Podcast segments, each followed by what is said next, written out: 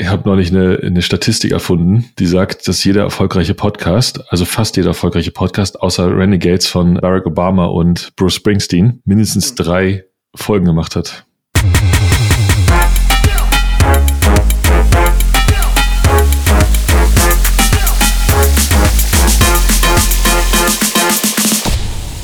Humanize Podcast Folge 3. Heute bei mir Sebastian Heidemeyer zu Erben von CrossEngage und André Neubauer immer noch bei Smava. Ich bin Andreas Wolf, CTO bei Pando und freue mich riesig auf eine gute Portion Tech Talk zum Thema Führungskonzepte zwischen Macht und Freiheit. Bevor wir loslegen, einmal der Hinweis auf unsere Mailadresse webmaster.hmze.io und unseren Twitter-Account HMZE Podcast. Und wie jedes Mal starten wir mit ein bisschen Smalltalk. Danke übrigens für deine Buchempfehlung, Creative Selection. Kann ich tatsächlich nicht. Ich habe jetzt gerade mal geguckt. Leider gibt es das nicht bei Blinkist. Ähm, dann wäre es tatsächlich äh, so mal was fürs Wochenende. Schade eigentlich. Ich glaube tatsächlich auch, dass das ein Buch ist, was man wirklich in seiner Länge genießen muss. So, ja. das erzählt diese Geschichte und da sind viele Details drin und das ist so immersiv, dass man wirklich das Gefühl hat, als wäre man live dabei gewesen, wie sie damals irgendwie versucht haben, für die Demo das iPhone noch zusammenzuklöppeln und dann peu à peu die Tastatur zu verbessern. Ja, das, das ist wirklich sehr immersiv und sehr spannend. Das würde Blinkist wahrscheinlich nicht so gut rüberbringen. Ja. Definitiv. Ich habe gestern bloß in Vorbereitung, nur gestern, nee, äh, vorvorgestern, äh, in Vorbereitung auf den Podcast heute, nochmal äh, Powerful mir halt irgendwie reingezogen. Das ist halt eigentlich ganz cool, wenn du halt so ein ganzes Buch halt, sag mal, in einer, wenn du es halt schnell machst, halben Stunde, wenn du dir ein bisschen Zeit gibst und versuchst halt das ein bisschen zu verstehen und noch ein paar Sachen zu recherchieren, in einer Stunde halt irgendwie ein Buch halt irgendwie konsumieren kannst. Also natürlich nicht die ganzen netten Stories und halt irgendwie Details, aber halt irgendwie den Kern fand ich, äh, fand ich schon sehr gut. Wisst ihr, was mir von Blink ist? Blinkist heißen sie, ne?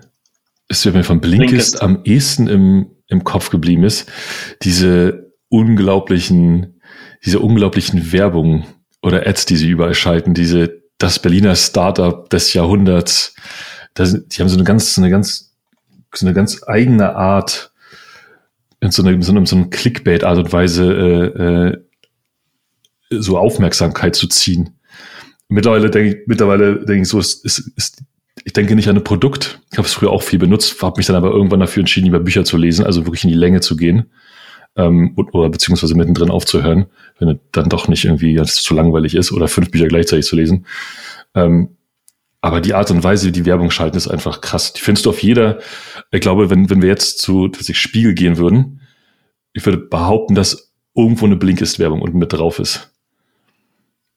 Es kann gut sein. Ich muss gestehen, Blinkist, also ich habe es auch mal ausprobiert, aber ich bin wie du, ich bin da auch eher so ein Fan von, von lang, ähm, äh, also Bücher lang lesen. Ähm, Blinkist ist mir primär ein Begriff, weil die relativ früh, glaube ich, angefangen haben, holokratisch zu arbeiten oder, oder soziokratisch, auf jeden Fall ein anderes Modell zu leben. Holokratisch, als, ne? Holo, glaube ich. Holle. Oder vielleicht ist es im Englischen Holacracy und im Deutschen Holokratie. Hol ah. Holacracy, ja, ja. Ja, ja ich glaube, äh, dieses, das mit, äh, mit dem Trademark, ich glaube, das wird Holacracy äh, sogar geschrieben. Ähm, aber es kann sein, dass es im Deutschen Holokratie ist, weil es ja von Holon kommt, von diesem Begriff aus dem Roman. E e egal. Wie auch immer, äh, das fand ich auf jeden Fall an Blinkist immer sehr spannend und ähm, habe da äh, genau hat es hat mich immer irgendwie interessiert. Und dann immer wenn ich mal was mitgekriegt habe habe ich das auch gerne gelesen. Aber äh, äh, sozusagen mit dem Produkt habe ich mich weniger auseinandergesetzt. Oh, oh, gleichwohl ich es auch ganz cool und spannend finde. Also ich habe das jetzt seit drei Jahren. Ich mag das. Ich nutze das auch gar nicht so regelmäßig. Aber es halt immer wieder also wenn immer da mal eine, eine Buchempfehlung kommt hm, dann gucke ich eigentlich schon, ähm, gibt es das halt irgendwie bei Blinkist, weil das ist halt so eine Zeit, eine Stunde, auch gern mal zwei. Das ist halt so die Zeit, die ich halt echt mal auch so nebenbei einfach mal schnell investieren kann. Wenn jemand sagt, nee, ähm, muss halt ganze Buch lesen, dann dauert es halt. Ne? Da stellt sich halt eine lange Queue an und deswegen mag ich es eigentlich. Aber eine, eine, eine, eine Frage, wenn jetzt Buch, Papier oder digital? Papier. Bei mir ist meistens inzwischen äh, Hörbuch. Audible. Auch gut. Hörbuch. Ja. Muss ich sagen, habe ich eine ganze Weile probiert. Finde ich, ich finde die Idee total faszinierend. Ich habe auch, einen, auch einen, Freund, der ist, der, der seit Jahren irgendwie rund um die Uhr Hörbücher konsumiert. Ich krieg's nicht hin. Ist bei mir genauso wie mit, wie mit Podcast hören, ein bisschen komisch ist in diesem Kontext zu erzählen oder zu sagen. Aber ich kann mich einfach nicht konzentrieren. So, mir fehlt dann, ich verschwinde dann mit meinen Gedanken irgendwo anders hin. Ich höre dann einfach einen Großteil davon nicht. Mein Kumpel sagt, muss man sich dran gewöhnen, irgendwann hört man automatisch besser zu. Ist mir, ist mir persönlich noch nicht passiert. Ich habe dann immer gedacht, digital als Alternative ist dann halt digital so ein kleine, so ein kleinen Paperwhite, mega cool, mega geile Technik. Alles immer dabei. Aber irgendwie so auf seiner Couch irgendwie fünf Bücher offen rumliegen zu haben, das so, das Geräusch, die, diese, das immer so diese, diese, diese physische UX. Einfach geil. Also Haptik bin ich auch dabei und es ist halt einfach, also ne, wenn das halt mal runterfällt, also es hält sich halt auch leichter, ne? man kann da irgendwie ein bisschen, also es, ich mag das auch, das Physische, by the way. Mhm. Das lese ich gerade. Ich kann es so nicht, also ich kann euch noch nicht sagen, ob man es empfehlen kann. The Road to Character. Ich habe es äh, äh, quasi so in der Liste, was war denn das? In irgendeinem, irgendwo war es Platz 1 quasi Washington Post oder keine Ahnung, in, irgendeiner, in irgendeiner, Statistik. Steht ah, New York drüber. Times, Number One Bestseller. Dank dir. Gerne. In irgendeiner Liste habe ich es gefunden, da habe ich gedacht, okay, ist halt alt. Ähm, probieren wir es mal aus. Gib mir noch zwei, drei Wochen. Aber das ist eben das Problem, ne? Wenn es das nicht auf Blinkist gibt, wird es halt schwer für mich. Aber vielleicht ist es ja auch gerade gerade gut, sich dann auch die Zeit zu nehmen, es dann bewusst offline zu gehen mit so einem Buch also ich weiß, die klingen vielleicht ein bisschen sehr esoterisch, aber im Grunde ist da ja was dran. Sich einfach tatsächlich bewusst rauszunehmen. Ähm, du sagtest gerade, du sagtest gerade, ich rede jetzt ein bisschen länger, weil ich sehe dich gerade kauen. Äh, du sagtest gerade, ähm, ist ein altes Buch. Ist, bist du da, bist du da, suchst du so ein bisschen nach, nach älteren Sachen oder ist das, ist das Nee, äh, nach älteren Büchern im Sinne von, ist jetzt nicht gerade irgendwie, ähm, also sieht zumindest so aus, als wenn es nicht gerade dieses Jahr gedruckt wurde. Lass mich mal gucken. Nee, aber also gar nicht, gar nicht spezifisch, dass es irgendwas Älteres sein muss. 2015 äh, steht hier. Ja, kann sein. Genau. Also, bloß wo du sagst halt offline, also mein Thema ist halt, und ich weiß gar nicht, wie viel, wie viel das halt irgendwie von den Leuten halt irgendwie zutrifft. Ich, ich kann gar nicht so oft offline gehen, wie ich halt gerne ein Buch lesen würde. Also ich habe, gucken, ob es bei euch auch so ist, ich habe viel mehr Bücher zu Hause, als ich jemals gelesen habe. Ja. Weil man häufig hat man ein Buch und eine Empfehlung und dann bestellt man das. Ich habe übrigens gerade Creative Selection bestellt. Keine Ahnung, ob ich das halt jemals schaffen werde. Ich habe auch viele Bücher, die ich in der Mitte dann aufführe, weil ich denke, okay, fesselt mich nicht. Und da ist halt Blinkist schon toll. Also ich würde sagen, Blinkist schaffe ich bestimmt 30 Bücher im Jahr. Wobei das jetzt nicht halt irgendwie das Buch gelesen ist, aber es hilft mir halt, die Essenz halt mitzukriegen. Und dann lese ich wahrscheinlich Wie ist das eigentlich? fünf bis zehn. Wie ist es eigentlich mit den Werbeeinnahmen? Teilen wir uns die? Also Wo wie du die ganze Zeit über Blinkist sprichst? Ja. Ach so. Ja, ja. Also, also der Sponsor dieses Podcasts ist. Ja, schön. Nee, soweit ist noch nicht. HP. Also, aber Neue das, Z. ist, das ist ein Dienst, den ich mag. Reihe, ja.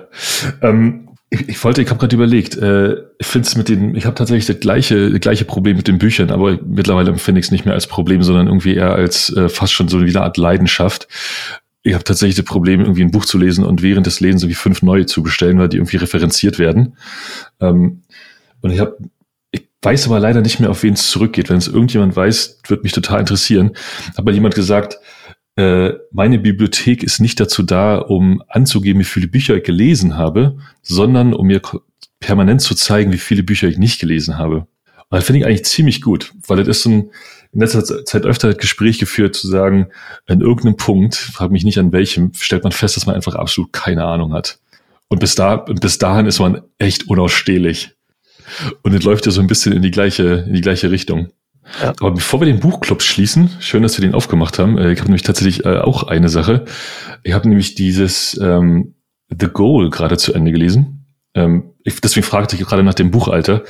Ich habe so ein bisschen in letzter Zeit angefangen, ähm, die, so die Originale der Geschichten zu sammeln. Und The Go beschreibt die Geschichte wie so ein Fabrikmanager vor so einem, also die Fabrik soll geschlossen werden und er steht im Prinzip da und alles ist immer zu spät und viel zu teuer und überall ist Inventory und, und das Buch führt einen in so eine Art Geschichte an dem Weg lang, wie diese, wie diese Gruppe um diesen, um diesen Fabrikleiter sozusagen so diese Kanban-Theorie entdeckt. Mhm. Also die Theory of Constraints. Und aber auf so eine ganz krass bildliche Art und Weise erklärt. Er wirklich fängt mit dem absoluten Basics an und wie zum Beispiel unterwegs ist, äh, mit, wandert mit seinem Jungen und stellt fest, dass er also mit mehreren, mit den mehreren von den Freunden von dem Jungen unterwegs und dass diese, die müssen in eine Kette laufen, die Kette ist ständig, reißt ständig auseinander. Weil in der Mitte einer ist, der so ein bisschen, ein bisschen, ein bisschen schwerfälliger ist und die Geschwindigkeit nicht halten kann und erklärt an dieser Theorie, oder an diesem Punkt, wie, wie Constraints funktionieren, Bottlenecks. Und am Ende kommt im Grunde raus, ähm, ist er, hat er im Grunde so eine Art Kanban-System geschaffen. Ein, ein wahnsinnig cooles Buch und ähm, ich muss sagen, auch eins von denen, die ähm, in, wirklich durchgefuttert habe, so viel wie konnte. Also kann man cool. nur empfehlen. Muss ich sagen, habe ich, habe ich noch gar nicht ähm, gelesen. Ähm, ist aber, glaube ich, so ein bisschen der Vorgänger oder das Vorbild von The Phoenix Project, oder? Richtig, da bin ich nämlich drauf gekommen. Ich habe mir den Phoenix Project gekauft und festgestellt, im Moment, da gibt's ja noch einen Vorgänger und bin dann sozusagen noch weiter in die Vergangenheit zurück. Also das Buch ist ja von 1984. Und auch daran merkt, dass die Leute in der, in der Fabrik ähm, dann angepaged werden, wenn sie zum Chef im Büro sollen. Und dann schon noch leicht schmunzelt da sitzt beim Lesen und denkt, ach ja, ohne Wi-Fi in der Fabrik. Ich habe mal ein bisschen googelt äh, für dein, für dein, zu deinem Zitat, was du gerade gebracht hast. Ich habe es nicht, glaube nicht ganz gefunden, aber es ist, glaube ich, ein Artikel, der das wahrscheinlich auflöst. Zumindest wird da relativ häufig drüber gesprochen, weil you should surround yourself with more books than you will ever have time to read. Ja, ja, genau. Jessica Stillman. Stillman. Still, Stillman. Nassim mhm. Nicholas Taleb, Wart. Okay. Ah, The Black Swan, Black richtig. Swan.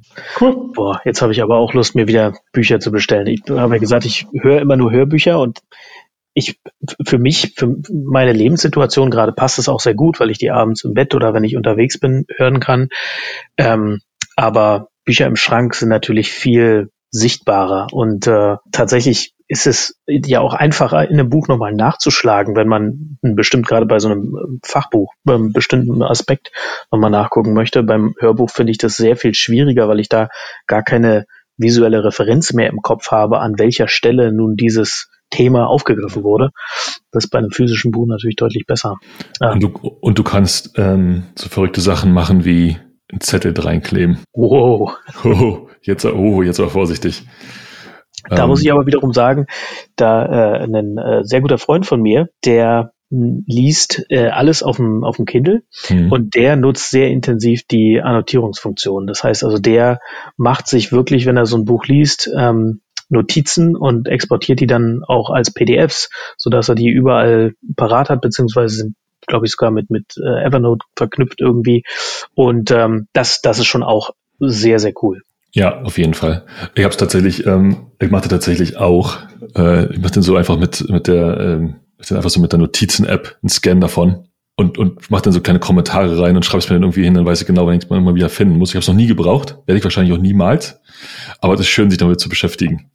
Der Punkt ist ja auch, in dem Moment, in dem du das quasi einmal als Notiz die abspeicherst, verarbeitest du es ja auch nochmal ganz anders, als wenn du es einfach nur liest. Machen wir denn jetzt noch Smalltalk? Willst du noch eins von den Themen aufgreifen? Marslandung? Ich, ich bin ich nicht dabei. Also ich habe ich hab mich, also ich habe ja die, ich habe ja grundsätzlich wenig Zeit gerade. Aber äh, Mars, äh, hat, hat, hat sich das irgendjemand mal im Detail angeschaut? Da, also an dem Tag selber ist es irgendwie, oder, oder einen Tag vorher, glaube ich, ist es so langsam äh, auf meinem Radar ähm, erschienen, was ich ganz spannend fand, weil das ja ein, auch ein krasses Ereignis ist. Das hat ja so ein Stellenwerk wie, wie damals die, die Mondlandung, würde ich mal sagen. Und es war dafür lange Zeit einfach nicht so präsent. Ich meine, gut, wo gab es auch andere Themen, die sehr präsent waren.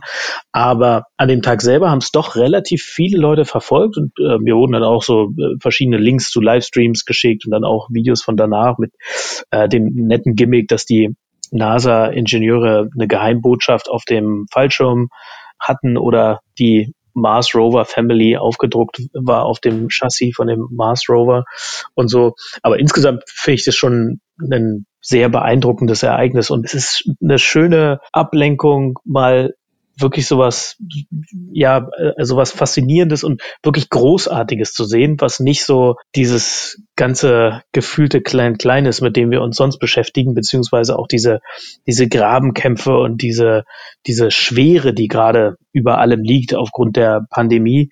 Da war das mal eine, eine schöne Ablenkung, fand ich. Und ähm, das Projekt selber auch hochspannend, dass der jetzt irgendwelche Steinproben da äh, auf dem Mars eintütet quasi, die dann in zehn Jahren oder neun Jahren irgendwie dann hoffentlich vom, von der nächsten Mission zur Erde zurückgebracht werden.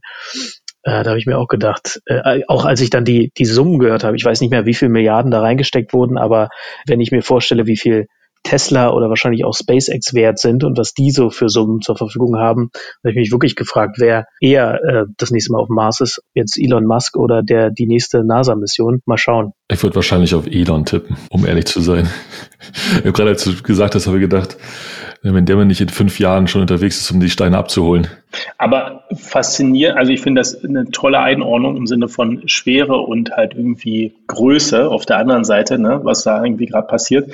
Ich frage mich, ob diese ganzen ähm, quasi Easter Eggs, also ob die Teil der Spezifikation waren oder ob dann quasi einfach quasi so Software Engineers, oder nicht Software Engineers, aber Ingenieure allgemein halt einfach gesagt haben, gut, und zusätzlich ja, äh, bauen wir noch das und das ein. Und was wäre passiert, wenn das nicht funktioniert hätte?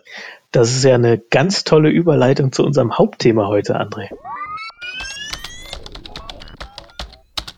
Als wir halt irgendwie über so Themen nachgedacht hatten, kam mir das halt irgendwie in den Sinn, weil mich das immer wieder halt irgendwie begleitet. Das ganze Thema Freedom and Responsibility. Wir sind ja in einem Umfeld unterwegs, was ähm, Teams sehr viel Freiraum, oder das, wo, wo unsere Organisation sehr viel Freiraum halt irgendwie hat. Und wir halt dafür quasi, also wir diesen Freiraum halt geben und im Gegenzug halt Verantwortung erwarten. Und ähm, äh, ich frage mich halt immer, wie dieser Dualismus halt ideal typisch funktioniert. Ja, weil am Ende, das ist ja quasi auch Teil unseres Podcast-Names, äh, ähm, quasi Technology is a People Business, arbeiten wir halt mit Menschen und nicht mit Maschinen zusammen. Und jeder Mensch ist halt anders. Und ähm, ich frage mich halt immer, ähm, wo das halt gut funktioniert, wo das halt nicht so gut funktioniert, ähm, wie man da hinkommt, ähm, wie viel man auch aushalten muss.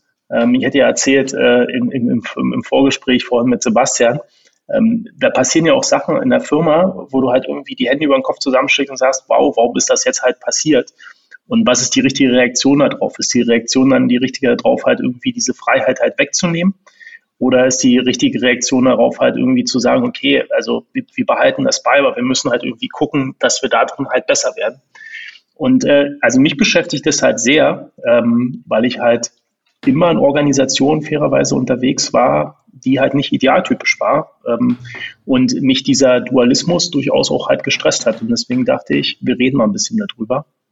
Ähm, und ähm, genau, also so ein bisschen meine, meine initiale Frage wäre halt, ist das eigentlich nur etwas, was man halt so in dieser Tech- und Product-Welt halt irgendwie sieht oder was halt ja eigentlich äh, in allen ja, Knowledge-Working äh, halt so irgendwie zu finden ist? Ja, nach meinem Verständnis ist das was, was zur Wissensarbeit einfach dazugehört und auch gar nicht anders funktionieren kann. Und zwar aus dem einfachen Grund, dass die Tätigkeiten eben, ich glaube, das hatten wir auch in, in einer anderen Episode schon mal kurz angerissen, die Knowledge-Arbeit, Knowledge Worker oder Wissensarbeiter durchführen, ja in aller Regel, nicht nur in aller Regel, sondern im Normalfall nicht repetitiv sind. Das sind immer wieder kleine neue Probleme, die gelöst werden müssen.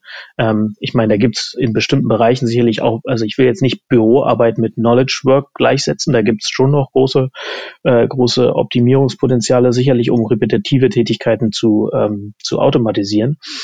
Aber in, in echten Wissensarbeitsumgebungen, da hast du immer wieder neue Probleme, die gelöst werden müssen. Und da funktioniert eben dieses alte aus dem Tayloristischen, was damals ja ein absoluter ähm, Meilenstein war, glaube ich, diese Management-Theorie, die damit einherging, dass du gesagt hast, du hast eben die Denker und dann hast du die, die Tour sozusagen und die Denker denken sich die Prozesse aus, die Tour müssen sie dann ausführen, dann hast du Messmethoden, wie du messen kannst, ob jemand diesen Prozess oder sein, sein Rädchen in diesem Prozess schnell genug dreht oder nicht, hast dann incentiviert oder sanktioniert entsprechend. Und diese ganzen Maßnahmen funktionieren in der Wissensarbeit meines, Gehens, meines Erachtens nach so nicht. Das heißt, du, du brauchst grundsätzlich diesen, diesen Freiraum. Das hat nicht nur diesen, den Grund, dass es diese Trennung nicht mehr gibt, weil sonst eine Person das Bottleneck für alle Probleme wäre. Je größer die Organisationseinheit, desto länger würden dann Entscheidungen warten, sozusagen, bis die zentrale Entität die getroffen hat, was natürlich in keinem Fall effizient ist. Ähm, ein anderer Ansatz ist aber auch, der, der so ein bisschen damit einhergeht, dass aufgrund dieser Komplexität, die darin steckt. Das heißt, es gibt keine einfache Messbarkeit der, des Erfolgs, funktionieren dann auch eben die Methoden äh, Carrot and Stick nicht mehr so gut. Das heißt also äh, incentivieren und, ähm, und sanktionieren. Und da muss die Motivation anders erfolgen, wie schon Sprenger gesagt hat. Ähm, man kann nicht motivieren, man kann nur demotivieren sozusagen oder versuchen nicht zu demotivieren. Und äh, da greift dann auch eben wieder diese Idee Mastery, Autonomy, Purpose, die Self-Determination Theory, ähm, die eben auch als, als zentrale Komponente Autonomie hat. Und von daher glaube ich, dass es in jeder Wissensarbeitsumgebung äh, nötig ist, Freiräume zu geben. Wenn du da über Freiräume redest, ist das für dich so eine Schwarz-Weiß-Nummer, also im Sinne von Freiheit ist vorhanden und Freiheit ist nicht vorhanden, oder gibt es da ähm, Schattierung? Interessant, dass du Schwarz-Weiß ansprichst, als hätten wir vorher im Chat schon mal darüber äh, geschrieben. Nee, natürlich ist es eine Frage von Graustufen. Ne? Das äh, gibt ja auch so Maturity-Modelle für, äh, für Teams oder Unternehmen und ähm, je, sagen wir mal, je weniger Leute oder, oder Wissensarbeiter in ihrem Fachbereich drinstecken und sich auskennen, desto weniger können sie natürlich eine Freiheit auch auskosten, weil sie, weil ihnen die, die Bezugspunkte fehlen oder die Erfahrung, ähm, wie auf eine bestimmte Situation reagiert werden muss. Ähm, aber je erfahrener, desto autonomer äh, können Personen da auch äh, agieren. Wobei du da aber, ich finde, da trifft sich so ein bisschen, da trifft so ein bisschen ähm, das, was richtig gut klingt, gerne auch ein bisschen sehr auf, auf, auf, die, auf die Realität eines, eines Unternehmens, oder? Also ich jetzt nicht, ich bin eigentlich ein Riesenfan von dem, von dem Modell, aber ich glaube, man hat trotzdem oft genug die Situation, wo, wo es halt nicht schnell genug geht, wo du halt nicht vorher die, ähm, die nötige Arbeit gemacht hast, dass jeder im Prinzip in der Lage ist, die Entscheidung in der richtigen Art und Weise, mit der richtigen Geschwindigkeit, in der, in der Gesamtkoordinierung mit allen zu treffen. Und ich sag mal, gerade in einem, in, in einem ich spreche jetzt mal aus einem Startup-Umfeld, ja, wo ja du ja nicht so wenig hast wie Zeit, kann man im Zweifel einfach nicht drei Wochen warten, bis ein bisschen, ich sag mal, ein bisschen Team oder eine Gruppe von Leuten im Prinzip auf die richtige Entscheidung gekommen ist. Ja, ich würde jetzt mal behaupten, dass auch selbst, selbst wenn dieser Zustand denn irgendwann erreicht wäre, also dieses Ideal, ne, dass, dass alle Leute in einem Team ihre, äh, ihr Umfeld bestmöglich verstanden haben und, und immer zu jedem Zeitpunkt wissen, welche die beste ähm, Entscheidung ist, was auch nochmal fraglich wäre, woran misst man denn jetzt, dass es die beste Entscheidung ist. Ne? Äh, ist nochmal ein anderer Punkt, aber dann würde ich auch behaupten, dass das auch ein sehr ähm, kurzfristiger Zustand ist, weil sich doch zu viel verändert. Also in, im Normalfall verändern sich eben Rahmenbedingungen, dann verlässt jemand das Team, neuer Team, äh, neues Teammitglied äh, kommt hinzu, man mergt mit einer anderen Firma, kauft eine andere Firma, hat auf einmal ganz andere Probleme. Da, also da, da gibt es, äh, glaube ich, sehr viele Einflussfaktoren. Und gerade in einem Startup ist es natürlich so, dass, dass dieser Zustand ja auch gar, noch gar nicht, also du hast ja noch nicht diese Prozesse, wo du sagen kannst, diesen Prozess, den wiederhole ich immer auf eine ähnliche Art und Weise oder, oder überhaupt diesen Business-Prozess sozusagen und, und äh, entsprechend dieses Wissen um Rahmenbedingungen ist noch gar nicht so da. Äh, von daher äh, glaube ich, dass das eh nur ein Ideal ist, dem man äh, entgegenstreben kann, was man aber nie vollständig erreichen wird oder, oder nur sehr selten oder sehr kurzfristig. Ja. Aber trotzdem nochmal, um diese, um diesen Punkt nochmal noch ein bisschen weiter, ein bisschen größer zu machen. Es gibt ja die Situation ist ja auch, dass du, dass sich die, dass sich die, die, die Geschäftsumfeld halt nicht nur in, mit groß, über Großveränderungen bewegt, zum Beispiel Merger oder so, sondern doch einfach durch kleinste Ereignisse oder, oder Ereignisse, die man nicht vorhersagen konnte. Ich mal so als Beispiel, ähm, wir haben früher bei, bei From A to B, wir waren, für uns war schon wichtig, wenn die, wenn die Deutsche Bahn ähm, 19 Euro Tickets rausgehauen hat, weil sich dann im Prinzip äh, gesamte Marketing umgestellt hat, äh, die, die, der Traffic ist hochgegangen vom System und wir, war, wir wurden später besser vorherzusagen, wann diese Zeit ungefähr war, so in Tagen. Aber anfangs war halt einfach nicht möglich, da wirklich eine Vorhersage zu treffen. Also musste im Prinzip ein gesamtes Unternehmen innerhalb von wenigen Stunden reagieren. Und äh, wie du schon sagst, natürlich kann man diesen Idealzustand herstellen. Alle, alle wissen, alle haben den, den perfekten theoretischen Wissensbackground gerade, aber der hält im Zweifel ja keine, keine zwei Stunden. Also du bist ja, du bist ja im Grunde gar nicht in der Lage, diesen Zustand aufrechtzuerhalten. Genau. Nee, also perfektes Beispiel. Ähm, genau, und deswegen ist es auch eine Frage von Graustufen. Ne? Das ist also mhm. In, eigentlich in keiner Situation wirklich nur schwarz oder nur weiß. Es ist ähm, am Ende muss man, glaube ich, sich die Situation oder ja, ist, ist jede Situation dann auch immer wieder individuell und du kannst halt auch nicht mal sagen, eine Art der Herangehensweise für eine bestimmte Situation ist definitiv die beste. Das kannst du auch nicht sagen. Du kannst nicht sagen, die zentrale Entscheidung, die jetzt durchdekliniert wird, ist in jedem Fall die richtige. Da kommt oft genug einfach auch was Schlechtes raus. Ne? Und dann manchmal wäre es besser zu sagen, okay, wir warten jetzt noch mal ein bisschen, nehmen einfach die äh, verschiedenen Inputs aus der Gruppe auf und gucken dann, dass wir eine gemeinsame Entscheidung treffen. Das kann manchmal das Bessere, auch in so einer kurzfristigen Situation sein.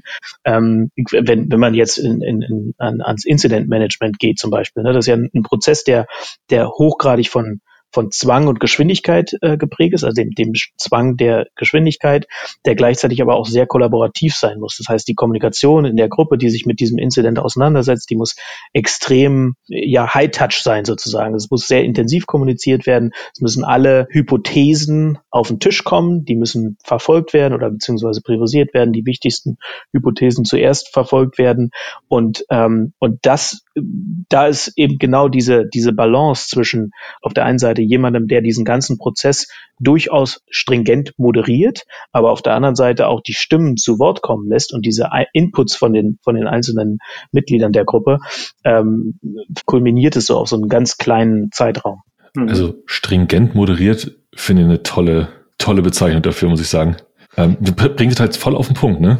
Also hat, das gibt eine gewisse, der, diese, gibt eine gewisse Offenheit in dem Ausgang, aber trotzdem so eine gewisse, so eine gewisse Gradlinigkeit.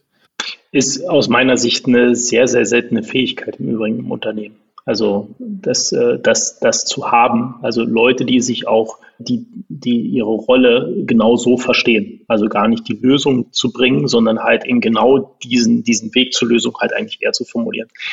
Können wir noch einen Schritt kurz zurück machen? Weil ich finde diese Situative total richtig. Ich habe glaube, drei, vier Fragen, ähm, ohne zu sagen, dass ich äh, nicht auch ein großer Fan von diesem Modell bin. Aber wenn man jetzt sagt, man, man macht das halt irgendwie sehr stark situativ abhängig, ja, also quasi immer ein bisschen vom Kontext, das ist man in einem Startup-Umfeld unterwegs, wo sich es halt auch häufiger mal ändert. Ähm, ihr kennt wahrscheinlich beide ähm, ähm, Professor Dr. Peter Kruse.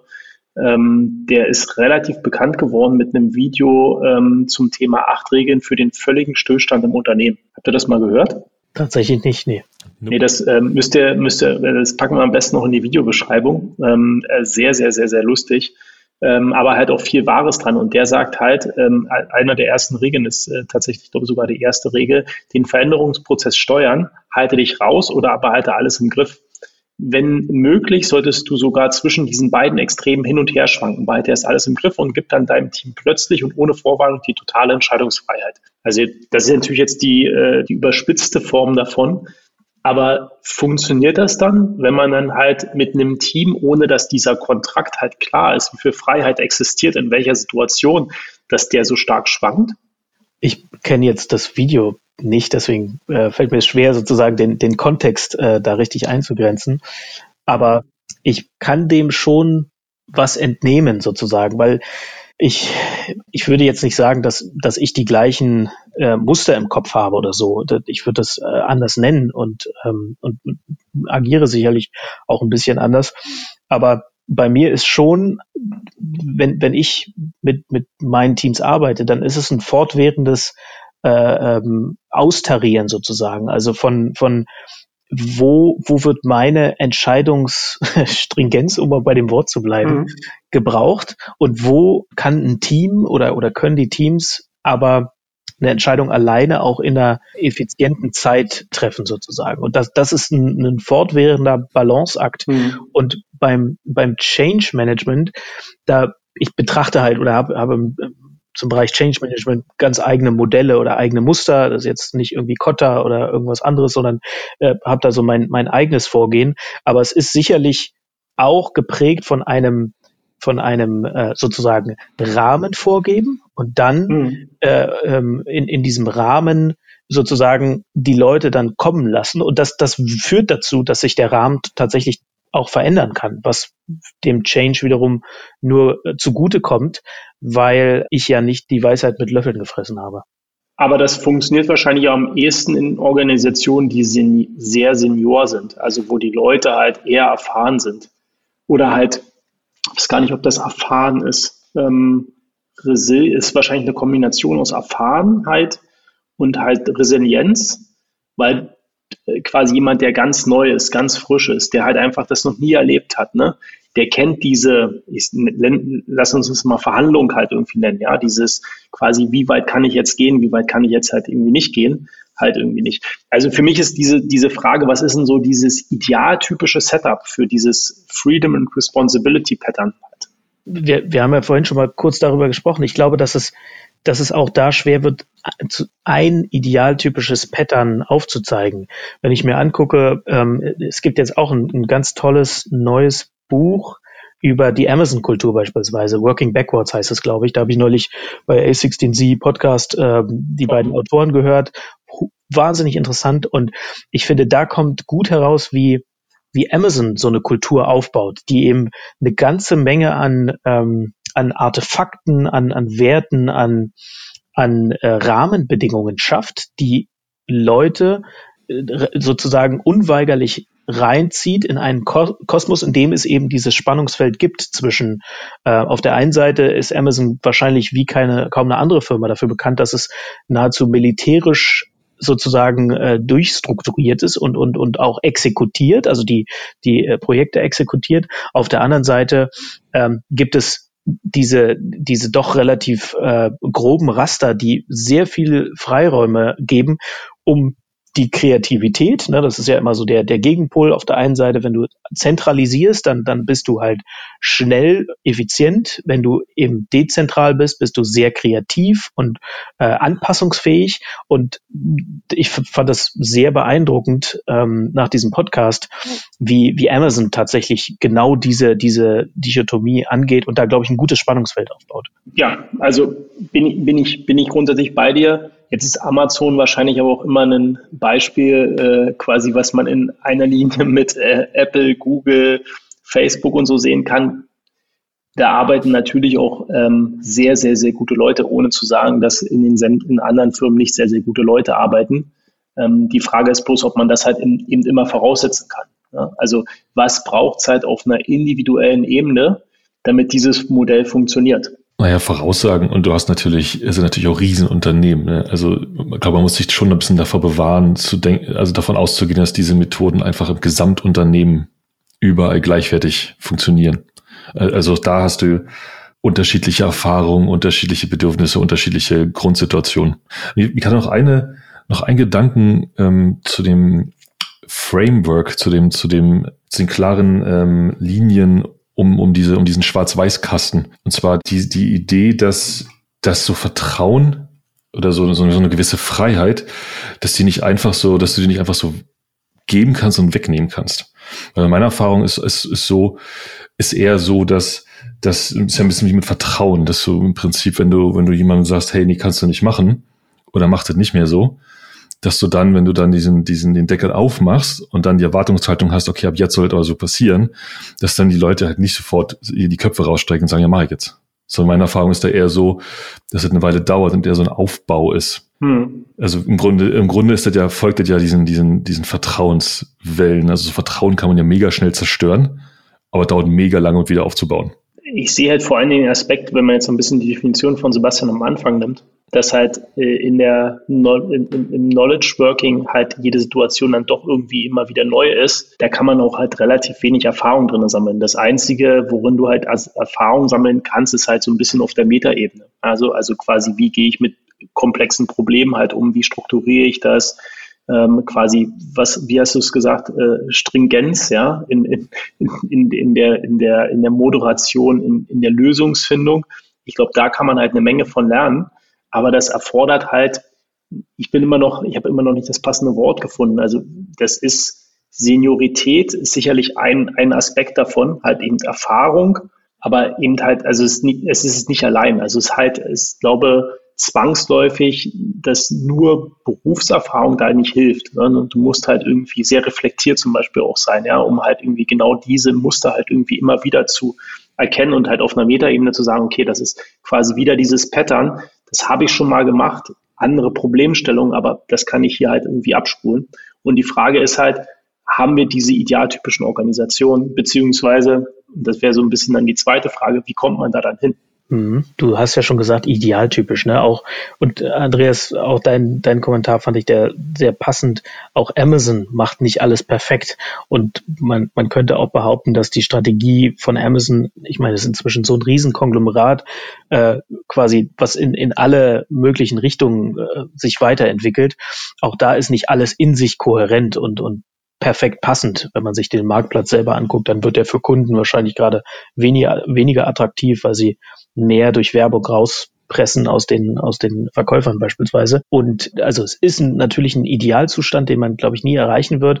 Und du kannst nicht sagen, okay, jetzt, jetzt habe ich, jetzt bin ich da oder, oder jetzt habe ich mein, mein Team da, wo ich, äh, wo ich es gerne hätte. Und beziehungsweise nochmal auf einen Punkt, den du vorher genannt hast, die Tätigkeits Bereiche für Wissensarbeiter, die sind ja, zwar sind jede, sind die Probleme im Detail dann immer wieder irgendwie anders, aber solange ein Tätigkeitsbereich ähnlich ist, ich sage mal, ich bin ein Backend-Entwickler verantwortlich für einen bestimmten Service oder eine bestimmte Palette von Services in einem Unternehmen, dann habe ich nach einer gewissen Zeit ein Gefühl für die Probleme, die es dabei gibt oder die, äh, die Themen, die auf mich zukommen. Ne? Wenn würde ich jetzt äh, switchen und ähm, äh, Designer werden, dann wäre es natürlich ein komplett anderes Business-Arbeitsumfeld, wo ich mich komplett neu reinversetzen müsste. Aber solange man eine Weile in einem bestimmten Tätigkeitsbereich bleibt, erkennt man ja schon relativ leicht äh, Pattern, glaube ich.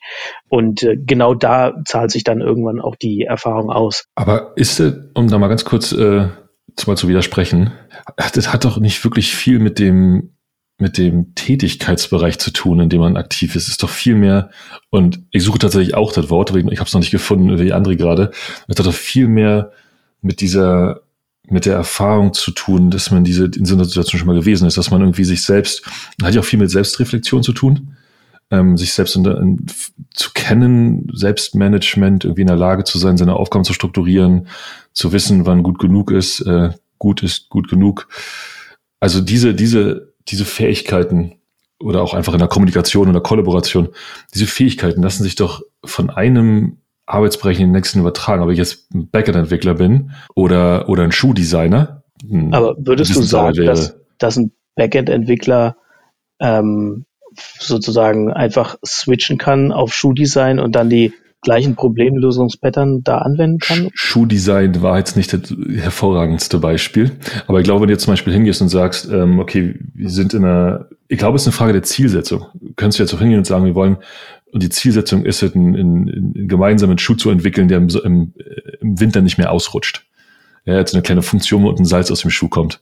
Habe ich als Kind oft drüber nachgedacht, muss man fairerweise sagen. Und, und dann, dann ist es ja im, Grunde ebenfalls Wissen, Wissensarbeit. Ja, und dann sozusagen zu sagen, okay, wie weit gehen wir, wie viel probieren wir aus, wann müssen wir diesen Schuh liefern? Also im Grunde, ich sehe nicht so richtig, wo der, der, oder der Unterschied sein soll. Und da, da stimme ich ja auch zu. Ne? Ich, ich will jetzt auch nicht sagen, einmal in der Spur, immer in der Spur. Im Gegenteil. Ich glaube, das ist in der Wissensarbeit ähm, immer möglich, einen kompletten Wechsel zu machen oder auch selbst zwischen Wissensarbeit und Nicht-Wissensarbeit. Das ist gar kein Problem. Äh, das kann man durchaus machen. Mein Punkt war primär genau der gegensätzliche, dass man wahrscheinlich als Backend-Entwickler für einen äh, verantwortlich für für einen äh, Buchungsservice oder so nach ein paar Monaten spätestens, wenn nicht gar früher, ein Gefühl dafür hat, was sind denn so die ungefähren Problempattern in diesem Bereich? Also welche keine Ahnung, äh, Probleme es vielleicht mit, mit der Last gibt, wo dann Latenz ein Problem sein kann oder Transaktionalität oder whatever, ähm, dass da da bilden sich dann wahrscheinlich relativ schnell relativ enge Pattern raus, die man schon nutzen kann, um äh, ähnliche Probleme dann in diesem Kontext zu lösen.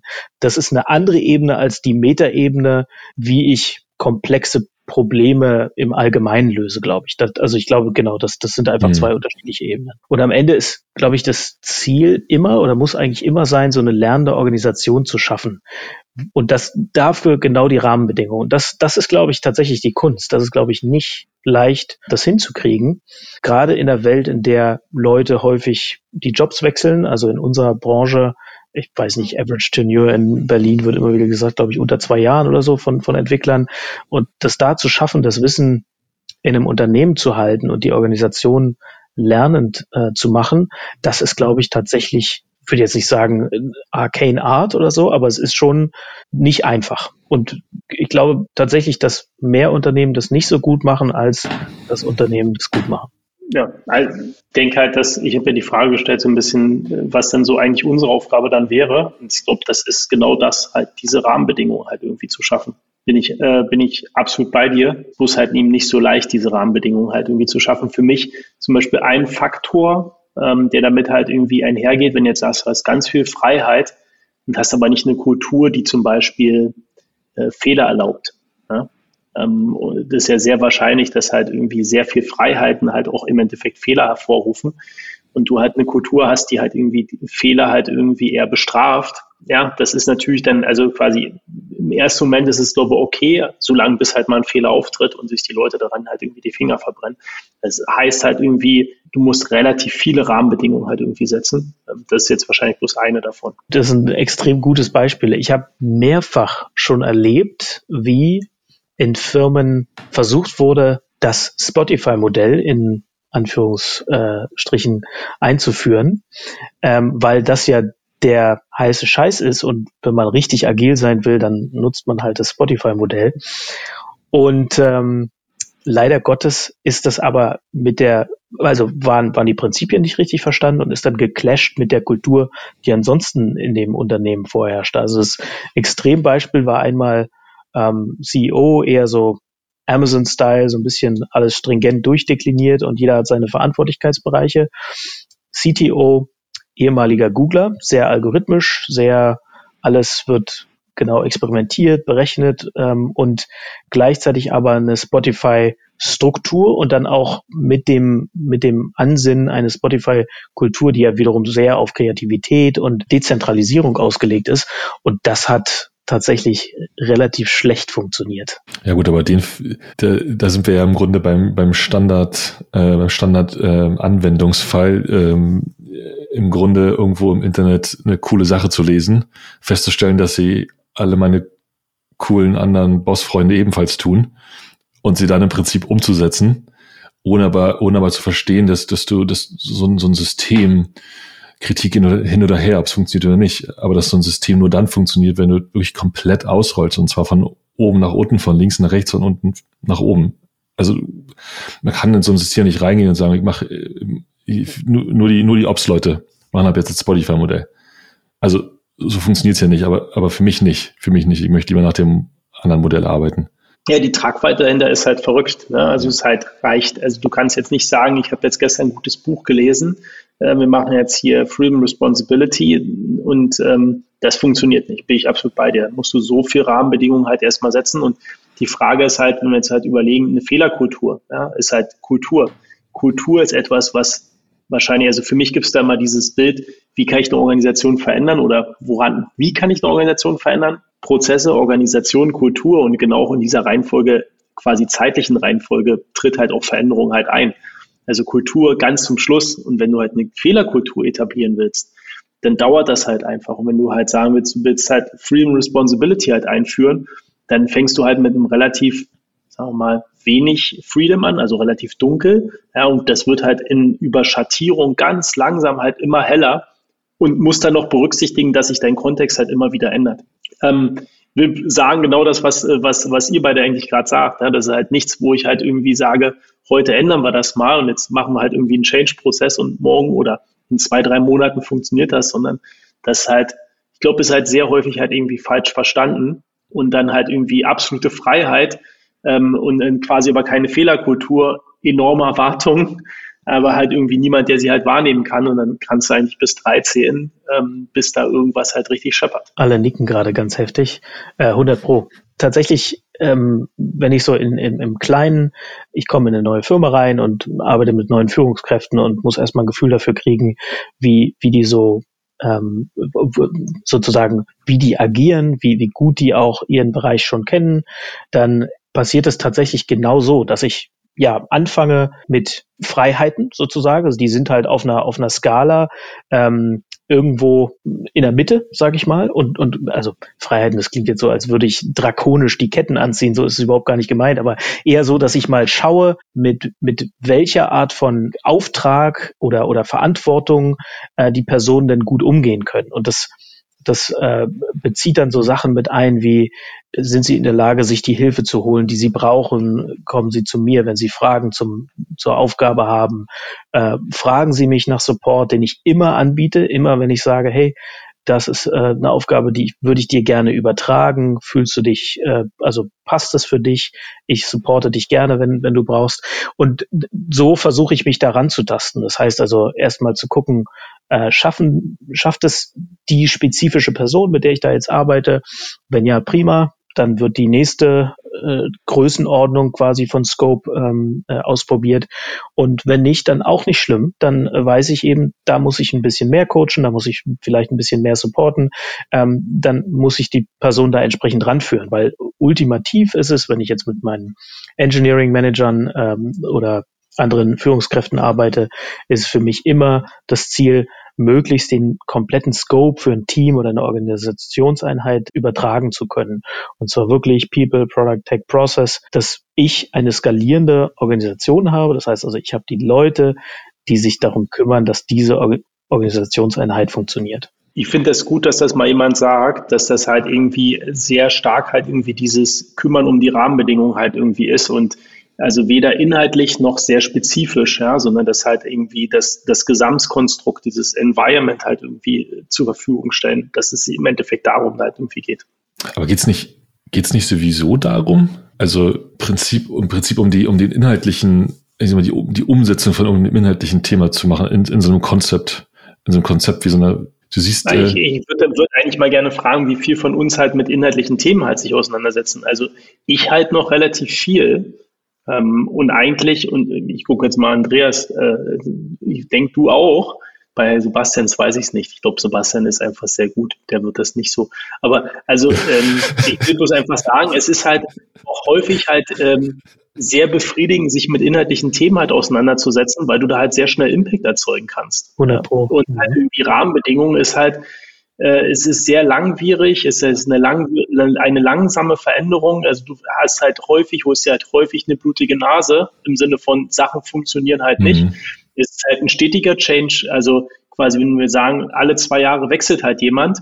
Ähm, in der Summe, ich würde halt nicht sagen, das Modell funktioniert nicht. Ich sage bloß, das Modell mit all diesen Faktoren, die ich gerade genannt habe, ist halt ein sehr schwieriges Modell, weil es ein sehr, also ist halt eher sehr stark auf Langfristigkeit halt ausgelegt und idealerweise nicht so viel Veränderung. Davon gibt es aber leider dann doch relativ viel. Ich würde behaupten, dass die, das Enabling der Organisation macht die Organisation ja, ähm, also A, skalierbarer, skaliert besser und B, auch resilienter beziehungsweise agiler oder, oder anpassungsfähiger. Und dieser Habit sozusagen, sich auf die Themen zu stürzen, weil das Gefühl von Erfolg dann schneller kommt, weil man da eher was hat, was, was man wirklich in der Hand hat, was man geschafft hat äh, oder geschaffen hat, was dann auch zu einem Ziel führt, das ist natürlich ähm, sehr stark und, und man, man ist dazu verleitet. Aber auf der einen Seite funktioniert es halt nur bis zu einer bestimmten Größenordnung oder also entweder Zoom-Stufe bei den Themen. Ne, du kannst dich nur um die ganz großen Themen kümmern, eben nicht um jedes äh, einzelne Detail. Und ja, auf der anderen Seite führt es halt dann auch nicht zum zu dem Ergebnis, dass die Organisation selber in der Lage ist, diese Themen oder derartige Themen äh, in Zukunft alleine äh, zu begegnen. Und tatsächlich ist daher, ich, ich weiß gar nicht, ob ich es beim letzten Mal schon mal erwähnt habe, aber mein Führungsmodell ist eben die Transformation Leader Leadership, wo es eben genau darum geht, den Change zu äh, identifizieren, der nötig ist, dann so eine gemeinsame Vision für wo, wohin soll es denn gehen, äh, zu entwickeln, das Co-Creation mit dem Team auch etc. und dann mit dem Team zusammen darauf hinzuzuarbeiten. Und da ist eben der ein, eigene Anteil, der ist eben nicht 100 Prozent, der ist aber auch nicht null, sondern der ist dazwischen und das kann pendeln zwischen 1 Prozent oder auch mal 90. Dazu müssen wir mal eine separate Podcast-Folge machen äh, zum Thema unsere Führungsmodelle. Wäre wär, wär ich gespannt, das mal im Detail auseinanderzunehmen, wie das halt funktioniert. Ich dachte, das machen wir hier die ganze Zeit. Ja, aber das halt irgendwie mal so wirklich gegenüberzustellen und halt irgendwie, wie macht's jetzt ein Sebastian, wie macht's ein Andreas? Äh, da würde ich nochmal, ja, würde ich mal gerne Mäuschen spielen. Das ist doch ganz einfach. Äh, in jedem, in jedem, in jedem Code-Review äh, immer ablehnen. ich würde jetzt gar gerne mal zu Sebastian fragen, weil er letzten Code-Review gemacht hat. Äh, selbst mein letztes Code-Review ist halt äh, ewig, ewig, ewig her. Ich habe meins tatsächlich vor zwei Tagen gemacht, glaube ich. Aber ich befinde mich auch, ich arbeite derzeit mit zwölf Leuten und befinde mich in der, in der Übergangszeit von, oh Gott, ich muss langsam aufhören. Beziehungsweise habe diese Woche tatsächlich festgestellt, jetzt, jetzt ist wieder eine Woche zu lange festgehalten. Mhm. Aber ja, ist tatsächlich gar nicht so lange her. Deswegen hat es mich tatsächlich, wir haben vor einem Vorfeld ganz kurz darüber gesprochen, deswegen hat es mich tatsächlich überrascht, Andrea, als du sagtest, äh, äh, die IDE auf dem, auf dem Laptop gedacht. Was? Ähm, ihr seid ja ein relativ, ihr seid einfach die Frage, ihr seid ja ein relativ großes Unternehmen mit relativ vielen Mitarbeitern im Engineering. Also die Wahrscheinlichkeit, dass ich ein äh, System äh, quasi von Smava auf meinem Laptop ausgecheckt habe, ist nicht so klein. Die Wahrscheinlichkeit, dass ich da jemals halt irgendwie äh, also nur im Entferntesten mit einem Entwickler darüber diskutiert habe, ist gen Null. Ähm, ansonsten hilft mir die IDE halt irgendwie für eigene so Pet-Projects so, und halt okay, irgendwie so, so, ein Verständnis zu behalten. Also wenn wir jetzt halt irgendwie, wir haben die Woche äh, so Architektur-Workshops oder so gemacht, ne? Und dann willst du halt über Freundin-Architektur reden, hatten wir ja schon mal vor zwei Folgen gehabt, ähm, in der ersten Folge so rum, ähm, äh, wo wir gesagt haben, okay, wir müssen mal halt auch nochmal dazu halt irgendwie vielleicht nochmal ein Deep Dive machen. Dann muss man sich halt erstmal selbst drauf schaffen. Deswegen gibt's auf meinem, auf meinem Rechner halt auch eine IDE. Finde ich sehr gut. Also ich bin ja, ich persönlich glaube ja, vielleicht ist es auch ein bisschen eine Idealvorstellung ähm, oder eine Hoffnung für ein immerwährendes nie ganz losgelassenes äh, Engineering-Leben.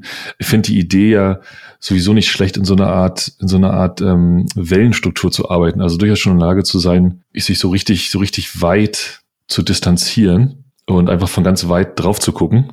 Und dann aber auch gleich, oder nicht gleichzeitig logischerweise, aber dann aber auch in der Lage zu sein, um zu, zu sagen, ey, schau uns das, uns das gemeinsam einmal im Detail anschauen und drüber diskutieren. Also äh, ich weiß nicht, ob das mit 1000 Mitarbeitern, was noch ein bisschen weiter weg ist, ähm, so, so da umsetzen lässt. Aber äh, wäre definitiv, und vielleicht ist tatsächlich eine Folge, eine Folge zum Thema, wie, wie, wie sind diese Führungsmodelle? Ganz, ganz interessant. Für mich ist diese, diese, diese Wellenform einfach absolut ideal. Und ich sehe es tatsächlich sogar, ich würde sogar so weit gehen und sagen, ähm, und das passt vielleicht tatsächlich ganz gut in diese Folge, ich würde diese, den Wellenansatz auch in mein meine Teams einfach sehen wollen. Ja, also ein Team in der Lage, in der Lage zu haben, rauszugehen und zu sagen, okay, wie passen wir denn eigentlich in das Gesamtbild rein? Ähm, ist es wichtig? Wie müssen wir diesen, diese Woche oder diese, diese, in diesem Sprint oder so arbeiten? Wie, wie wichtig ist dieses Ziel für, für den Gesamtunternehmenserfolg? Mhm. Versus, ähm, lass uns einfach mal zwei, drei, vier Wochen so richtig tief im Detail verlieren, um, um wirklich in Ordnung zu bringen, dass wir die nächsten Monate dann richtig geil liefern können. Also ich finde diese, diese kleinen, diese Kleinskalieren der, der, der Welle total, auch total interessant. Hat wieder sehr, sehr viel mit reflektierter Arbeit zu tun, ne? Ähm, und äh, damit halt irgendwie so die Frage, klar, in solchen Umgebungen kann man sehr, sehr, sehr viel Freiheit geben. Sie ist aber auch sehr, sehr, sehr nah auf der anderen Seite halt an einem idealtypischen Standard halt.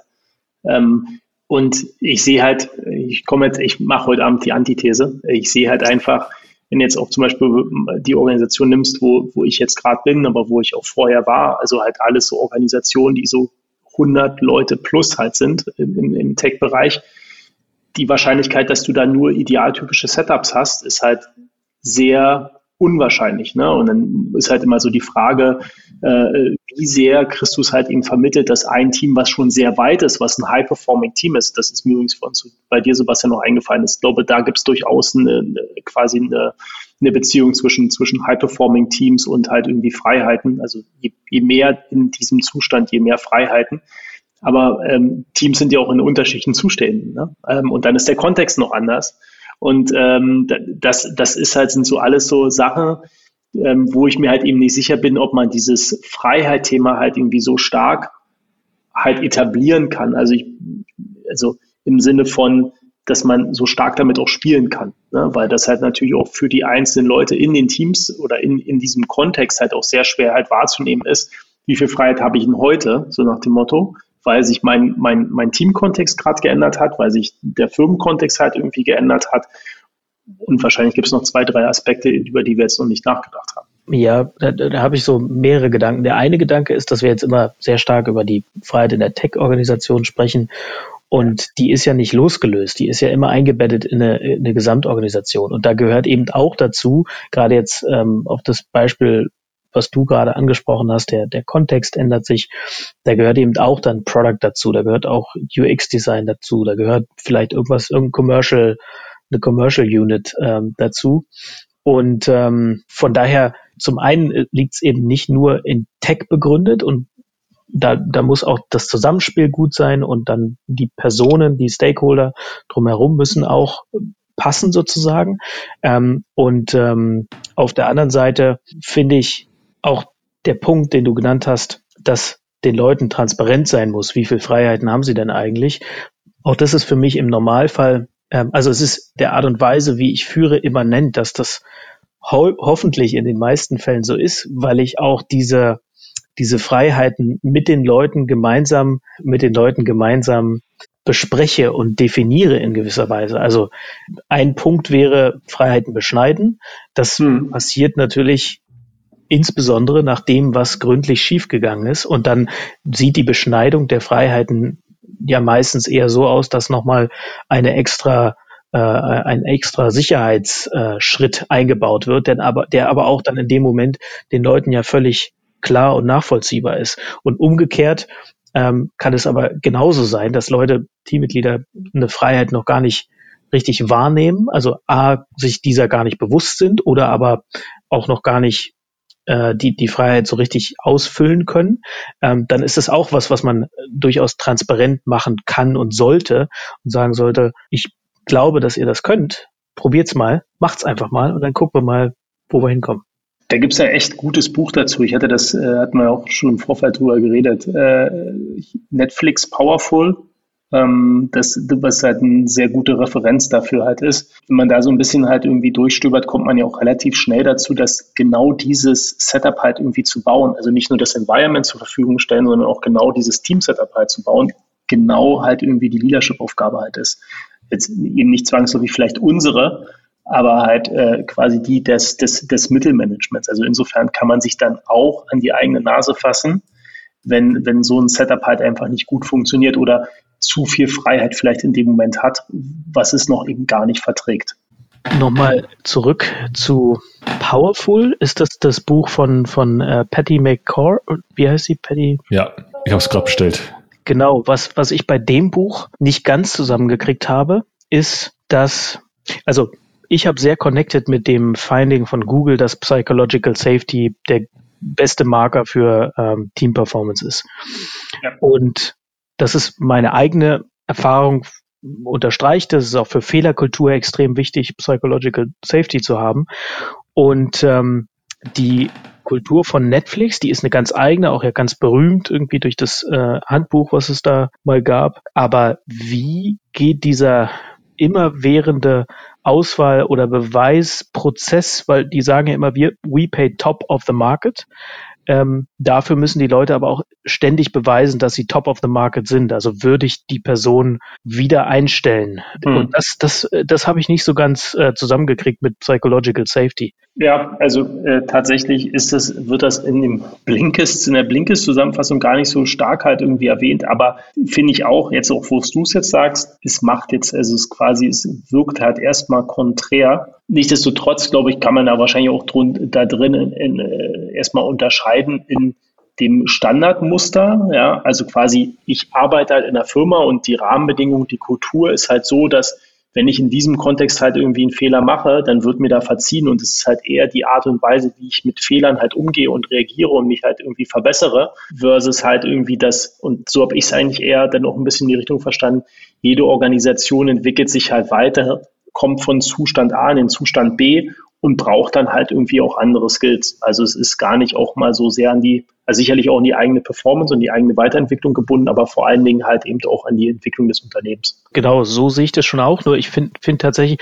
also ich meine, Psychological Safety ist jetzt auch keine heilige Kuh oder so, aber jetzt ich würde gerne in einem Umfeld arbeiten, in dem das ein anerkanntes hohes Gut ist. Und da, ich glaube tatsächlich, dass auch wenn es diese Kultur gibt bei Netflix, ich habe so ein bisschen rausgelesen, dass trotzdem die Leute sich da jetzt nicht so massiv unsicher fühlen. Ne? Es gibt ja, es gibt ja auch mal ein Severance Package und, und nichtsdestotrotz, das ist was, was ich tatsächlich vom Verständnis her noch nicht gut zusammenkriege. Was ich übrigens an dem Buch oder an der, also quasi in dem Buch gut finde, nicht an dem Buch, sondern in dem Buch gut finde, ist dieses grundsätzliche positive Menschenbild. Das muss ich ehrlich sagen. Also quasi, du heierst ja niemanden, wo du danach halt irgendwie skeptisch sein solltest. Ist auch eins meiner Mantras. Wenn, wenn ich jemanden einstelle, dann beginnt diese Person immer mit 100 Prozent Vertrauen. Ich finde das halt schwer, wenn man halt irgendwie sagt, du musst dir halt irgendwie dein Trau Vertrauen erst halt irgendwie gewinnen, weil A, dauert es dann halt irgendwie eine ganze Weile und B ist dann halt auch so die Frage, warum hast du diese Person halt irgendwie angestellt? Dann hast du so eine quasi eine Kultur des, des Misstrauens, ja, wo du, wo einfach immer nicht klar ist, in welchem Zustand befinde ich mich. Ja, und es ist halt eher, bin ich halt zumindest eher der Ansicht, und das fördert wahrscheinlich dann halt auch eben quasi dieses Sicherheitsnetz, ja, wo du halt sagst, okay, Leute, wir fangen hier alle, wir, wir vertrauen so, dass irgendwie diese, diese Grundlage unserer Zusammenarbeit und Fehler passieren, ähm, anstatt halt irgendwie das Gegen, äh, also quasi so ein bisschen das äh, Gegenbeispiel halt irgendwie zu fahren, was übrigens auch äh, äh, quasi der Professor Dr. Äh, Peter Kruse äh, quasi referenziert hat, ist halt dieses ähm, ähm, ja, diesen internen Konkurrenzkampf. Ich muss mal ganz kurz gucken, der hätte dafür auch einen sehr, sehr schönen Namen. Ich möchte dir nur schon mal beipflichten. Auch bei mir ist es so, dass Leute grundsätzlich mit einem Positivbeitrag auf dem Vertrauenskonto äh, anfangen, ja. sozusagen. Ja. Krabbenkörbe, das war das Wort, was ich gerade gesucht habe. Ja, also ein Krabbenkorb, wenn viele Krabben in einen Korb steckst, dann fangen die halt an, äh, quasi zu kämpfen, möglichst viele Krabbenkörbe halt irgendwie zu machen als äh, quasi als Methode ein Unternehmen in den absoluten Stillstand zu bringen. ja. wir werden es wir werden, wir werden's verlinken. Ist äh, tatsächlich ein Evergreen mhm. und äh, leider ist, ähm, ich bin mir gar nicht sicher wann, das glaube ich ist 2019 gewesen, ähm, der gute Herr, ähm, Organisationsforscher by the way, verstorben. Ah. Viel zu früh, ziemlich mhm. überraschend.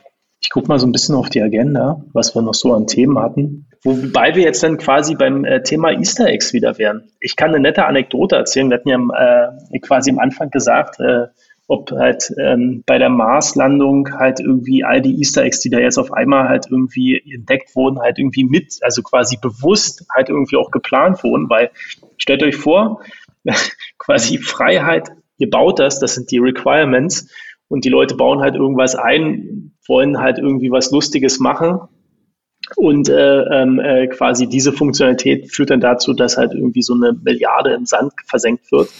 Ähm, ich kann eine nette Anekdote erzählen. Äh, tatsächlich hat mal jemand in der Zeit, als ich bei Immobilien Scout war, auf der Suchseite mit einer Tastenkombination enabled, also man musste eine Tastenkombination vorher eingeben, Moorhuhn halt eingebaut. Also quasi halt einfach Moorhümer über die Suchseite geflogen, man konnte sie halt irgendwie abschießen. Ähm, genau, also man, das kann das andere Extrem von Freiheit halt irgendwie sein, ja, dass man halt irgendwie sich so, also quasi auch so sicher fühlt und also nicht nur sicher in der Organisation, sondern auch so sicher, dass man halt einfach gewisse Sachen halt einfach machen kann, ähm, äh, dass das halt irgendwie zu solchen netten Stilblüten halt führt. Ähm, ist tatsächlich sogar dann relativ viral gegangen. Äh, die PR-Abteilung hat das damals aufgegriffen. Es Twitter war damals, äh, will ich sagen, nicht so groß, war damals schon groß genug, aber selbst da wurde das halt irgendwie gepostet und dann haben halt Leute halt Moorhuhn ähm, auf Immobilien-Scout gespielt damals. War eine ziemlich nette Zeit. Deswegen, also ich, ich meine mich auch noch dran erinnern zu können. Also ich, ich war noch nicht da, aber habe, glaube ich, von der Geschichte gehört damals. Und es ist ein gutes Beispiel dafür, wo man sich dann auch fragen kann, so, ja, war das jetzt schlecht? Wahrscheinlich nicht, ne?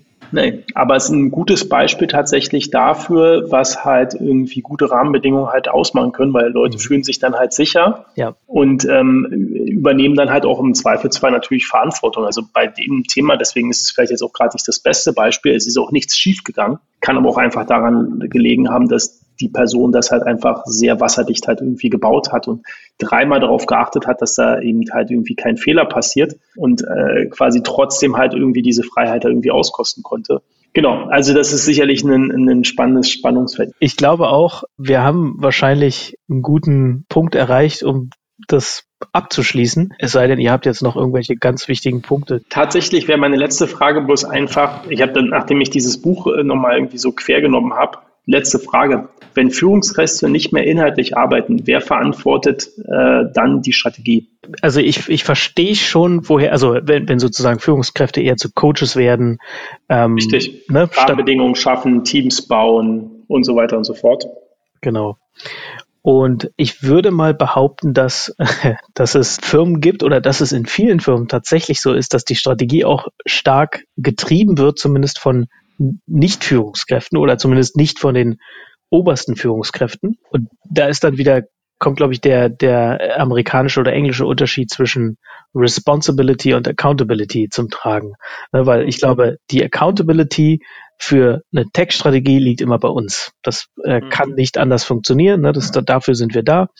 Ähm, aber die Responsibility für äh, Elemente dieser Tech-Strategie zumindest ähm, oder vielleicht sogar die ganze Tech-Strategie, ist eine Frage, die ich jetzt gerade mir selber stelle, wo ich nicht ganz sicher bin, ähm, würde ich für die gesamte Strategie würde ich tatsächlich auch eher bei mir sehen, aber äh, zumindest Elemente dieser Tech-Strategie, die äh, mehr anderen durch die Organisation und äh, sozusagen müssen nicht unbedingt alle im Detail von mir verantwortet werden, beziehungsweise wären sie nicht. Ja, ich sehe das jetzt, wo du es mit, mit in deiner, deiner Definition würde ich absolut zustimmen. Ich fühle mich halt selbst immer noch, auch wenn meine Organ, in der Organisation, in der ich jetzt aktuell tätig bin, doch schon relativ groß ist, fühle ich mich da auch nicht nur accountable, sondern auch zu guten Stücken halt irgendwie responsible. Einfach aus dem Punkt heraus, dass so ein bisschen dieses Big Picture vielleicht in den einzelnen Teams halt irgendwie fehlt. Aber ich bin halt auch auf der anderen Seite halt irgendwie ein, ein starker Verfechter dafür, dass es halt, also das ist am Endeffekt unser Job. Ja, also halt irgendwie äh, quasi halt irgendwie so ein bisschen den Weg halt für den nächsten Quartale, Jahre halt irgendwie zu denken. Und eine Strategie enthält ja nicht nur rein technische Aspekte, sondern halt auch durchaus organisatorische Sachen. Also quasi mit welchen Technologien man sich auseinandersetzen sollte, wie wir die Organisation halt irgendwie, welche Schwer, Schwerpunkte wir innerhalb der Organisation setzen und sicherlich, wie wir uns halt irgendwie an Produkt- und Business-Strategie halt irgendwie orientieren. Schön gesagt, genau. Ja, 100 Pro. Andreas, möchtest du noch was hinzufügen? Ich glaube, dass man, dass das halt eine Rolle ist da im Prinzip kommt das ein Stück weit, also die, die, die Strategie zu verantworten. Ich sehe schon, dass die Gesamtstrategie in der Gesamtverantwortung durchaus natürlich bei uns liegt, so, ne, ist klar. Aber die, die Strategie zu verantworten, sie zu, sie zu entwickeln, sie umzusetzen, ist im Grunde, ist im Grunde eine, eine Rolle. Die kannst du entweder als, können wir im Prinzip tragen oder die kannst du an ein Team übergeben oder die kannst du einer Einzelperson übergeben. Ne? Also, ich glaube, ich bin mir nicht ganz sicher, ob es, ob zwischen nicht mehr inhaltlich arbeiten und wer verantwortet die Strategie, ob diese beiden Sachen nicht, um, um, den, um die, Gesamt, ähm, die gesamte des Tages schwarz-weiß nochmal aufzugreifen, ob es nicht ein bisschen zu schwarz-weiß ist. Also es gibt, glaube ich, durchaus genug Schattierungen in der Mitte, um sagen zu können, ich halte da ein Auge drauf, arbeite aber nicht aktiv an der Strategie. Wenn man so die Diskussion nochmal so durchgeht, ne, dann würde ich sagen, in der Wissensarbeit Freedom and Responsibility sind wahrscheinlich unabdingbar. Da sind wir drauf gekommen. Ne? Es ist kein Schwarz-Weiß, sondern es ist eher so Graustufen. Ähm, das kann auch stark variieren und äh, unser Umfeld ist auch stark dynamisch. Das heißt, ähm, das ist auch nie so, dass man einen Punkt erreicht hat, an dem es funktioniert und so bleibt es dann, sondern das ist ein Ideal. Ähm, aber um eine um eine skalierbare Organisation äh, zu haben, aber auch eine nachhaltige Organisation ist es wichtig. Und dafür unabdingbar ist es eben die Rahmenbedingungen zu schaffen und die Organisation in eine lernende Organisation zu verwandeln. Die gesamte Folge in 20 Sekunden zusammengedrückt. Genau. Alle guten Dinge sind drei. Humanize Podcast Folge 3, Jubiläumsausgabe. Das war's für heute. Noch einmal der Hinweis auf unsere E-Mail-Adresse webmaster.hmze.io und unseren Twitter-Account hmze Podcast. Wir hören uns bald wieder. Bis dahin, macht's gut, bleibt gesund und bis bald.